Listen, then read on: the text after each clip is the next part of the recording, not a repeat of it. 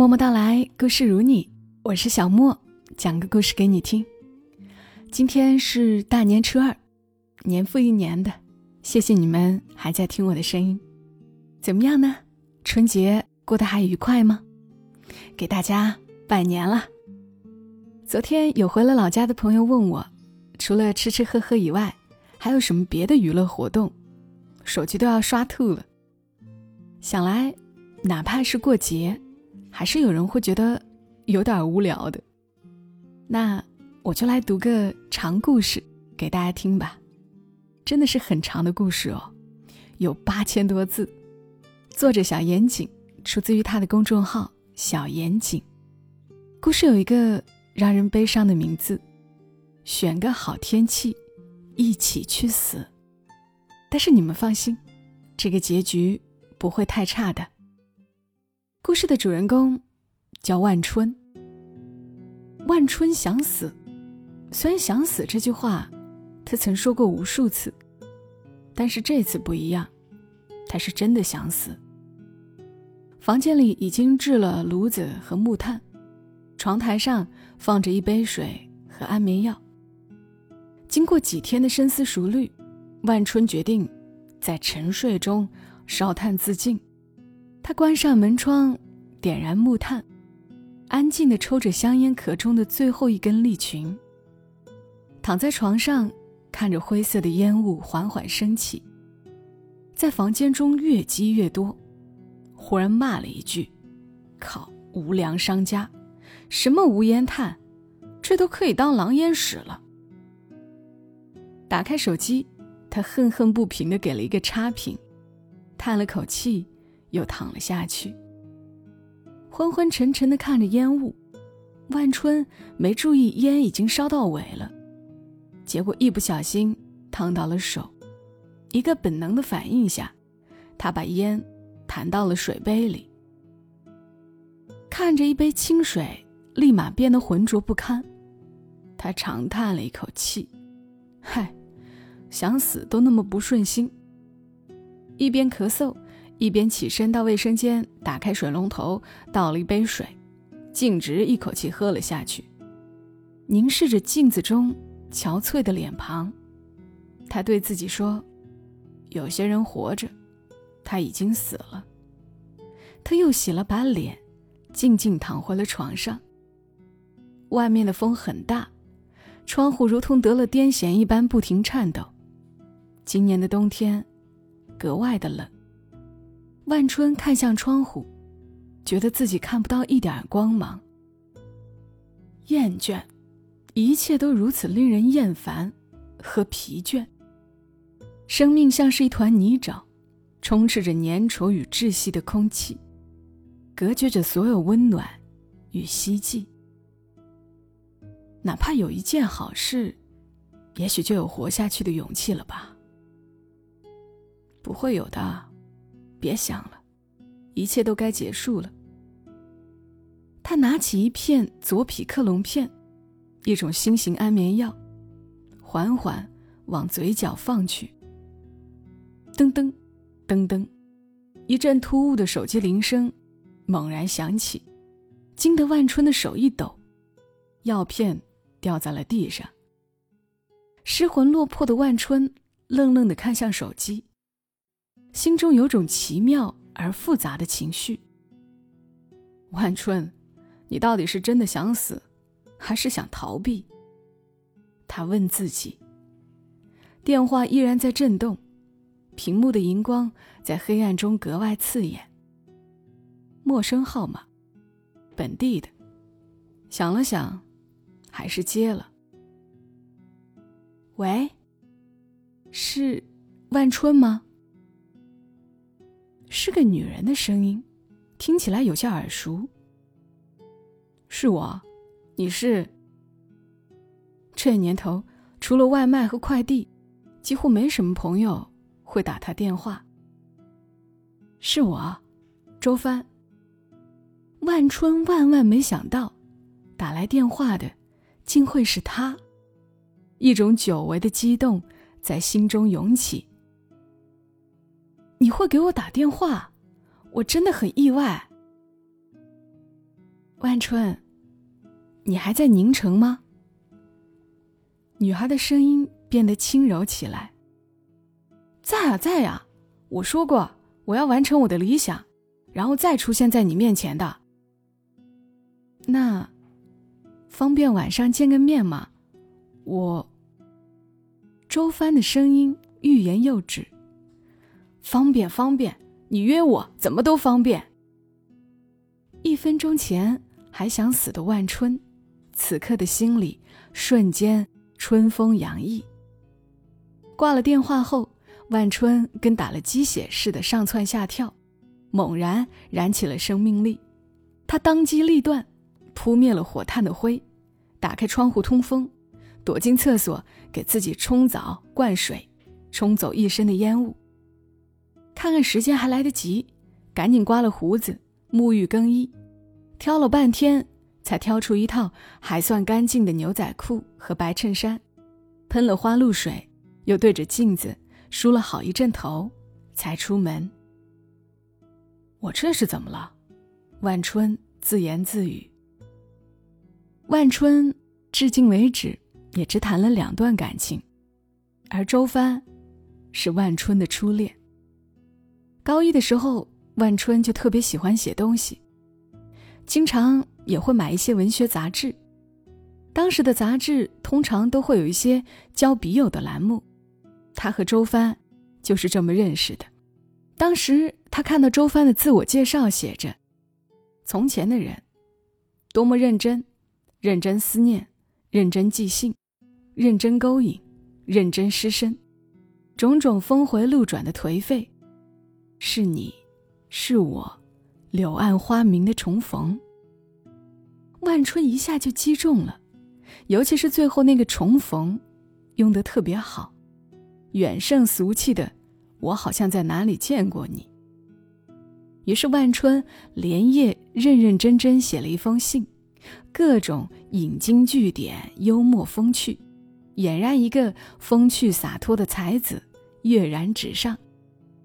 写了不满意，又撕掉重写，最后定稿了之后，又一字一句的誊写，生怕字迹不佳，影响自己给人姑娘的第一印象。两周的艰苦等待之后，终于收到了回信。万春拿着女孩的信，就像自己中了什么奖一样，欢呼雀跃。从那以后。两人书信往来，成了无话不说的密友。万春对他爱慕的情愫也逐渐暗生。万春和周帆并不是一个城市，隔得说近不近，说远也不远。因为信里周帆说过，不想和母亲离太远，以后要考宁城本地的大学，于是万春也发愤图强，报考了宁城大学。两人第一次见面，在大学的操场。月光下，万春忐忑地盯着每一个经过的女孩，盯得别人都以为他是变态。当周帆出现的那一刻，万春觉得自己写信时对他所有的想象，都实现了。周帆并没有书里常说的明亮双眸、白皙皮肤或者海藻般的长发。但他所有的一切，都是那么的舒适而恬静，如同一泓淡泊自如的湖。周帆一笑，就在万春心里无数涟漪。月光下，万春觉得自己一定在做梦。不过后来，周帆告诉万春，其实他第一眼看到万春挺失望的，当时的万春还挺胖的。一脸肥肉，还笑得特别痴汉。周帆还担心自己会不会被咸猪手或者强行表白。聊着聊着，两人慢慢消解了尴尬和疏离，谈天说地，谈古论今，都是喜欢看书的人，仿佛有说不完的话题。万春又很幽默，周帆也笑颜如花。后来他们在一起后。万春还努力减了肥，一边还兼职打工赚钱送礼物给周帆，全心全意的对周帆好。周帆也投桃报李，温柔体贴，彼此都度过一段美好的初恋时光。后来的后来，周帆把万春甩了。时过境迁，万春知道这事儿不能怪周帆，是他自己太固执。毕业后不想去工作，一心想当个作家。大四的时候，万春在闲暇时写了不少小说，有些发表在网上还受到了好评，逐渐积累了一些粉丝，上了一些文学杂志。这让万春有种幻觉，觉得自己热爱写作，又能受欢迎，可以吃文字这碗饭，将来还可以写剧本、拍电影，走下人生巅峰。可周帆觉得不靠谱。周帆是单亲家庭，小时候就是因为父亲不务正业，想当歌手，后来梦想破碎，借酒浇愁，动不动就家暴母亲，又去赌博欠债，造成了不少心理阴影，所以对不脚踏实地、好高骛远的男人特别厌恶。周帆曾经妥协说：“你可以先找个稳定工作。”然后业余时间积累写作，等有了成绩再辞职，不是更稳妥？可是当时的万春自信心膨胀，完全听不进去，觉得周帆有些看不起自己。最后周帆心灰意冷，下定决心分手。他哭着说，不想重蹈父母的悲剧，而且母亲身体不好。希望母亲老有所依。万春也很难过，却很坚定地说：“等我出了书、拍了电影、赚了钱，我会重新去找你。到时候如果你过得好，我祝福你；如果你过得不好，我怎么也要追回你。万一我真的落魄了，欠了一屁股债了，你还追我呀？”周帆感动的同时，忍不住调侃。追啊！到时候我养你呗。万春一边笑，一边流泪。屁话！周帆转过身，抑制住自己的眼泪，头也不回的离开了。此去经年，音信杳无。周帆，好像还是周帆。但又变得不是他了。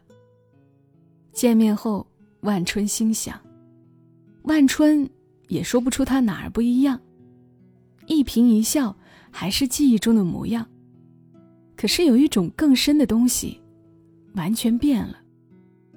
周帆穿着黑色的风衣走到万春面前，还是像从前一样淡淡的笑着：“你瘦了，也高了。”可是还是不帅，周帆说。万春挠挠头，觉得自己又好像在做梦。多少年前尘往事，唯有这一粒朱砂痣，始终在心头。他好想一把抱住这个萦绕多年的美梦，可他没有勇气。没有勇气，是因为他没有实现当初的誓言。没有实现梦想的人，没有底气做梦中想做的事。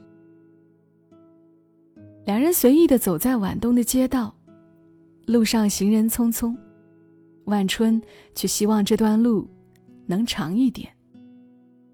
周帆随意坐在了一家大排档，说：“最近比较落魄，只能请你吃大排档了。”万春忙说：“什么话？”怎么能让你请？我来，我来。周帆微笑，摇摇头。别争了，听我的。他的语气中有种不容置疑的东西。万春愣了愣，呆呆坐了下来。近距离看着橘黄色路灯下的周帆，万春心中感慨：的确不一样了。记忆中的周帆变得朦胧起来，眼前这个带着几分颓唐与慵懒的女人，虽然素颜依旧清丽，可眼神中堆满了深深的倦意，一览无遗。这种倦意，他曾经在镜子中无数次看到。周帆这些年也经历了很多吧。两个人有的没的的聊起了闲天，万春吃得起劲儿，可周帆心思都不在食物上。对了，你怎么会想到突然联系我的？万春这才想起来问：“你猜啊？难道真的欠了一屁股债？”嗯哼，你猜对了。周帆微笑。那我可以养你吗？万春血一热，想起了当初的承诺。想得美，你养得起我吗？世上无难事，只怕有心人。万春一激动，噌的站了起来。嗨，你还是没变。什么没变？还是那么爱说大话。怎么就大话了？万春有些心虚，毕竟他现在养活自己都困难。你知道打你电话之前我在干嘛吗？周帆无声叹了口气，目光看向远处的星空。在干嘛？万春听出了周帆语气中的不寻常。我在准备自杀。”周帆缓缓地说。万春惊得目瞪口呆，电闪雷鸣之间，脑中一片混沌，下意识的说出口的竟然是：“妈呀，巧了，我也在自杀。”邻桌的客人都诧异的望了过来，连老板掌勺的手也停了下来。周帆的表情。终于有了些变化，苦笑道：“我说真的，不要开玩笑。”万春努力调整情绪，认真的看着他说：“我也说的真的。”周帆踏进万春的房间，忍不住捂住了鼻嘴：“你这房间是不是从来不打扫？”那倒也不是。半年前大扫除过一次。万春尴尬的将垃圾一一放入塑料袋，一吹桌面，扬起一堆烟灰。算了算了，你现在还是别打扫了，越打扫越脏。周帆撩起被子，坐在了床沿。他很快注意到了床台的安眠药和卧室一角的烧炭炉子。看来你没骗我。你是真的想死？如果不是你那通电话，可能我现在已经不在这世上了。万春靠着墙，看着天花板，说说看吧，你怎么过成这样了？不是还出书了吗？周帆问。你怎么知道？我买了。万春很惊喜，觉得周帆。一直记得他。读了感觉怎么样？挺好玩的，一个立志做大魔头的少年，却每次无心做了好事，最后还成了大英雄，蛮黑色幽默的。谢谢。我也写的很好玩。嗯，卖的不错吧？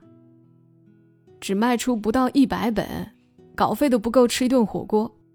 我写了这么多年，现在却连养活自己都成困难，嗨，这样哦。俩人忽然陷入沉默，气氛略显尴尬。哎，所以你是怎么回事儿？为什么想自杀？周帆深呼吸了一口气，说：“拿根烟给我。”接过烟的周帆。熟练的夹起，点燃，吐雾，盯着烟雾放空。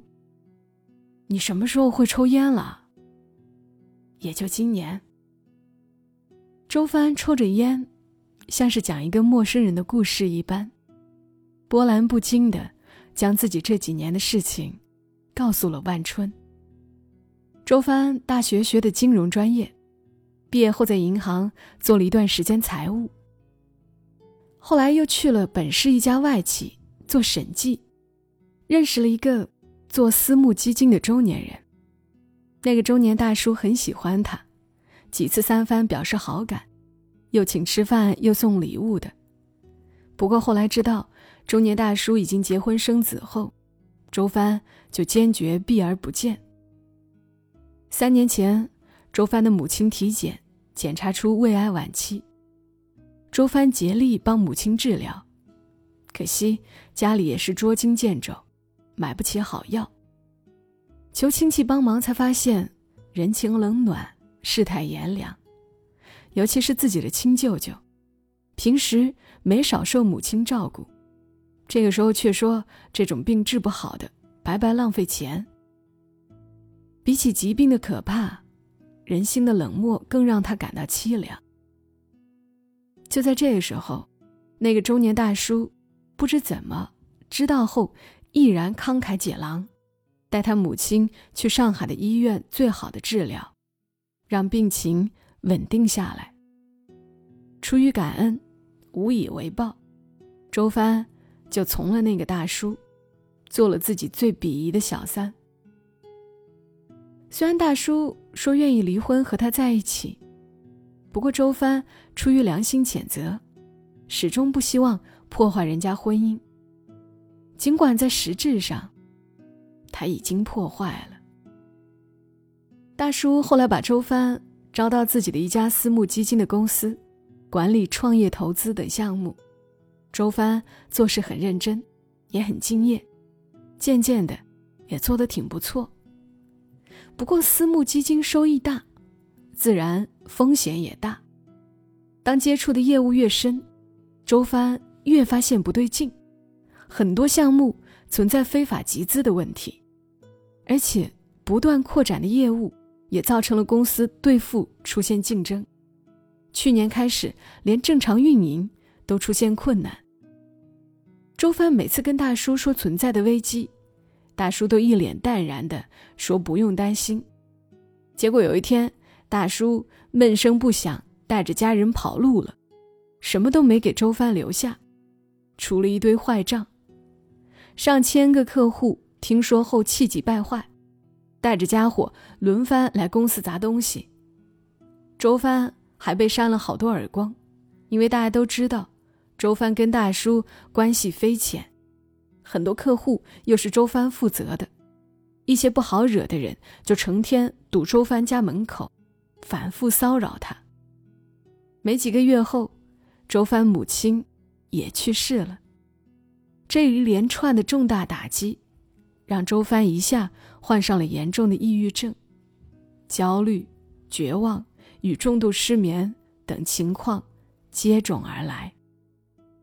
处理完母亲的后事后，周帆忽然觉得，对这个世界也没有什么好留恋了，没有了自己爱的人，也没有了爱自己的人。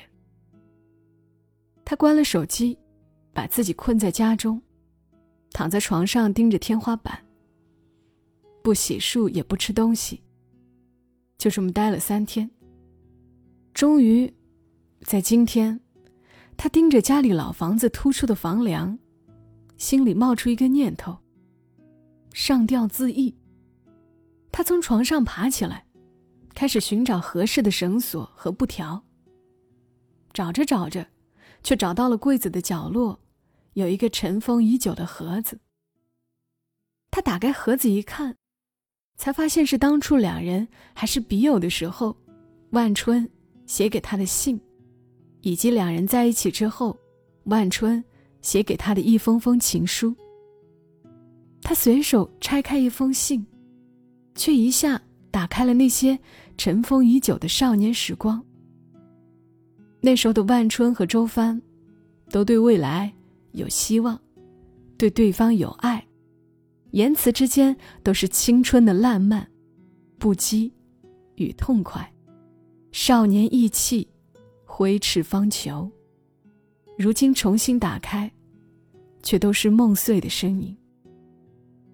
他一封封的翻看着，直到全部看完，好像重新过了一遍高中等待来信的时光。他看着房梁，又看看信，忽然想起分手时万春说的话，鬼使神差的给万春打了电话。也许心里还有那么一点对生命的渴望，他跟自己打了个赌。他当时心想，如果那个老号码拨不通，又或者拨通了以后对方不是万春。那么他马上去死。意外的是，电话那头果然是万春。万春听完了周帆的讲述，只是夹着烟蒂，呆呆的望着烟雾，仿佛灵魂出窍一般，觉得不可思议。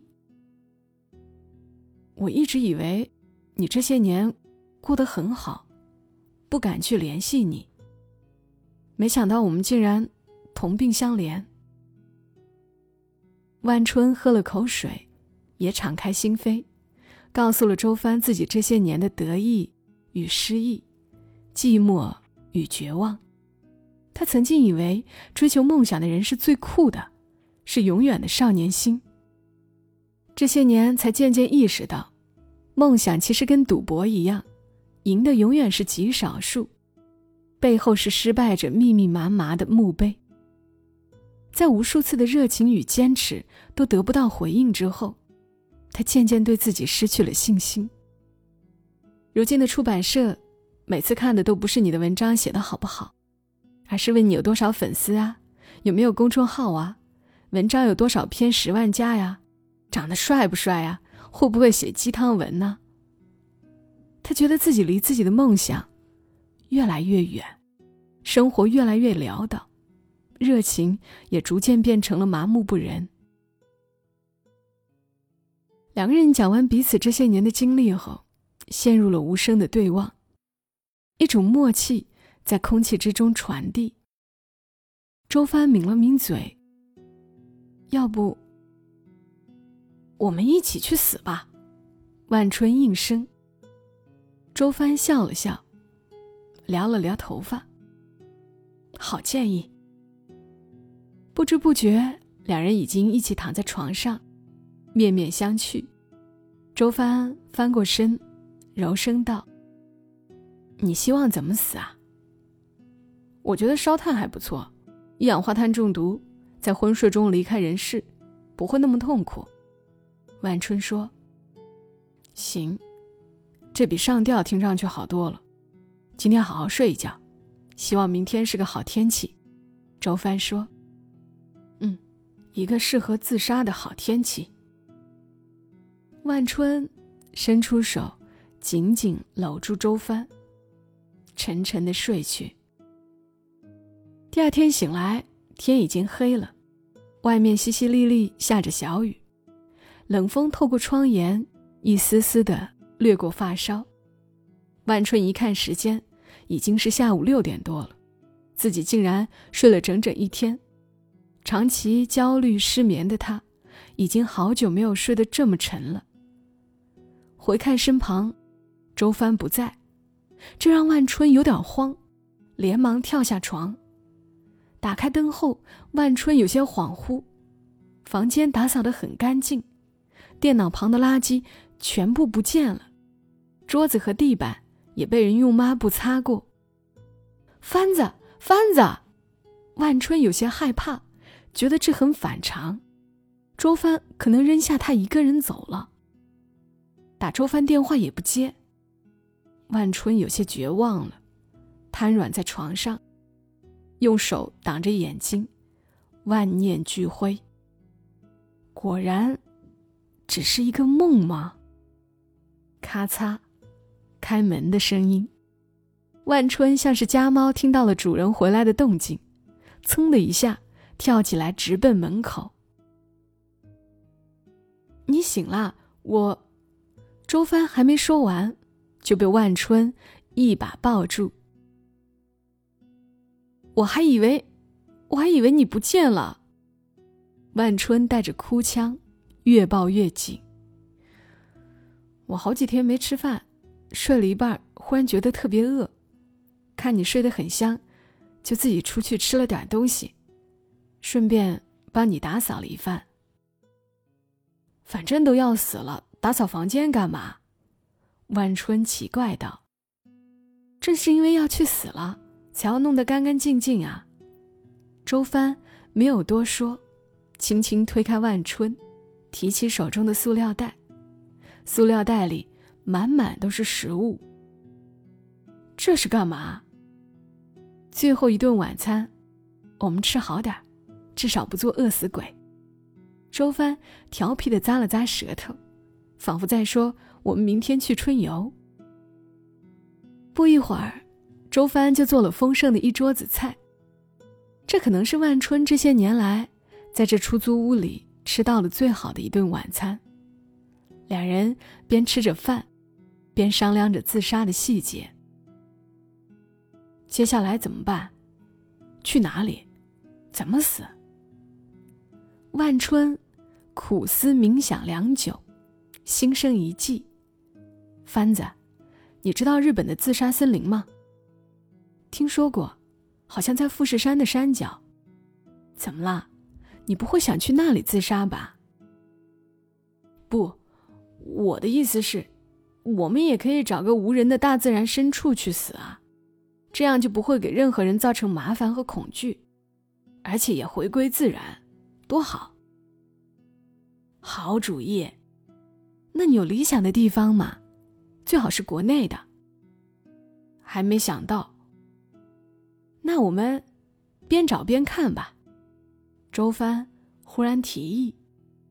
之后不久，周帆不知怎么搞来一辆二手的捷达车，对万春说：“上路吧，兄弟。”就这样，一场生命终结的自杀之旅开始了。在路上的时候，望着天上皓月。远山寒烟，黑夜漫漫。万春忽然想起来，很早以前，他们还是笔友的时候，万春说过的自己的一个梦想。这样的旅行，在万春年少时曾经幻想过无数次。夜晚的国道上，他开着一辆梦寐以求的车，副驾驶上坐着梦寐以求的姑娘，一起听着心爱的歌曲，聊着人生的。悲欢苦痛，一起前往未知的旅程。旅途上没有疲劳和困意，只有静谧与祥和。我们穿越山林与平野，吃着各地的民间美食，最终停留在一泓无人的湖水边。如今，虽然车子差了点但其他的一切，都如此和少年梦贴合。番子。如今带着你旅行的情景，你不觉得很熟悉吗？我知道啊，就是你青春期的时候最心心念念的愿景嘛。周帆笑着回答：“原来你记得啊！”万春更加惊喜。只是没想到，这场旅行的终点是死亡。放弃所有希望的时候。人反而感受到了真正的自由，你说奇怪不奇怪？我们拥有东西的过程中，其实也是东西把我们吞噬的过程。周帆和万春忽然讨论起来哲学问题。说到底，我们每个人最恐慌的还是自己的生活。一旦连生活本身也被粉碎，就变得无所恐惧了。其实每个人都迟早要死的，只是很多人都忘了这一点。向死而生，向生而死。别怕，我会带你走，在生活的沼泽上面，在人心的幽谷上面，越过物欲的群山和森林，越过灵魂的云层与大海，越过太阳与银河。越过这个宇宙茫然无际的黑洞，当万物在起点的大爆炸之后焕然一新，我在无数流星的陪伴下，重新与你相逢。他们经过山川与湖泊，绕过小镇与村落，一路随缘自在，最终在不经意之间来到一处海边悬崖。他们脸上充满了行路的风霜，眼神中却是对天地交泰的神往。这场生命终结之旅，竟然过去了两个月。人最终会回归天地之间，抛开这一生所有的虚伪、彷徨、贪婪、愚痴、嗔恨之心，气体归于清风，肉体消融尘土，化成雨，化成雪，化成天地之间一丝丝的微尘，在无数个清晨与黄昏。暗自销魂。终于到了这一刻，两个年轻人经过这一路，竟然仿佛像是走了一辈子那么长，又那么短。从车里出来，两人迎着海风徒步走上悬崖，在岌岌可危的边沿，看向苍茫无垠的浩海。黄昏的海边，天地人融为了一体。眼润辽阔，海平线那头的太阳大得惊人，刺眼的光线透过云层，趁着晚霞照耀海面，如同回到了天地初开的壮丽。今天的确是个自杀的好天气，万春的脸金彤彤。最后，还有什么心事未了吗？周帆牵着万春的手。脸上红彤彤。说来可笑，人生的最后一刻，我忽然想知道，我第一本书，也是我唯一那本书，到底最终有几个读者？也许你死后，这本书就像梵高的画一样，突然出名了。周帆调侃：“我的书啊，我的儿啊，没有人像我一样爱你啦。”万春悲慨。其实，我还有一个秘密没有告诉你。周帆一屁股坐了下来，抽出最后两根烟，分了万春一根。哦，什么秘密？不过我想也没什么必要说了。周帆狡黠的笑笑，带着苦涩与释然。什么嘛？都最后一刻了，还卖关子嘞！万春气得从鼻子冒出一口烟。两人都没再说话，坐着默默抽着烟，似乎有种心照不宣的默契。当烟燃尽的那一刻，也是他们彼此携手了结性命的开始。烟越来越短，烟蒂掉落的瞬间，就在空气中灰飞烟灭。一切往事如烟如雾，不可捉摸，骤存骤灭，无处可寻。差不多了，我们开始吧。周帆站起身，弹开烟蒂，向万春伸出手。万春懒洋洋的拉过手，两人面朝大海，静静闭上了双眼。正当一条腿开始抬起的瞬间。忽然一声惊雷从天而落，响彻云霄。两人被惊得向后一退，诧异的发现，之前的好天气瞬间变成阴云密布，雷电闪烁。这可真是天有不测风云。万春说：“怎么啦？不跳了？”周帆问。“不跳了，我突然很想找个地方洗个热水澡。”然后吃一碗热腾腾的牛肉面。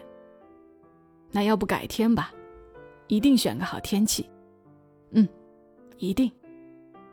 此刻的他们牵着手，走在回去的路上，任凭大雨敲打在身上，心里都不约而同，只想着一件事：下一个好天气，希望我们依然在一起，希望我们的自杀拖延症。可以久一点，再久一点。也许活着，总会有属于自己的好天气。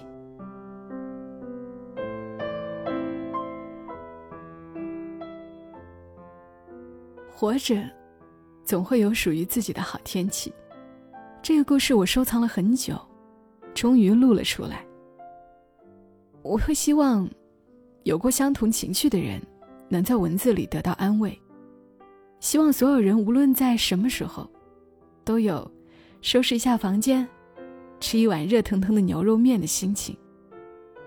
这里是默默到来，我是小莫，谢谢你听到我，也非常谢谢作者小严谨的授权播出。如果你喜欢他的文字，可以去关注他的公众号“小严谨”，严实的严，井口的井，也可以关注他的书《孤独这种病，遇见你就好了》。还有他的新书《七个平行世界的我》。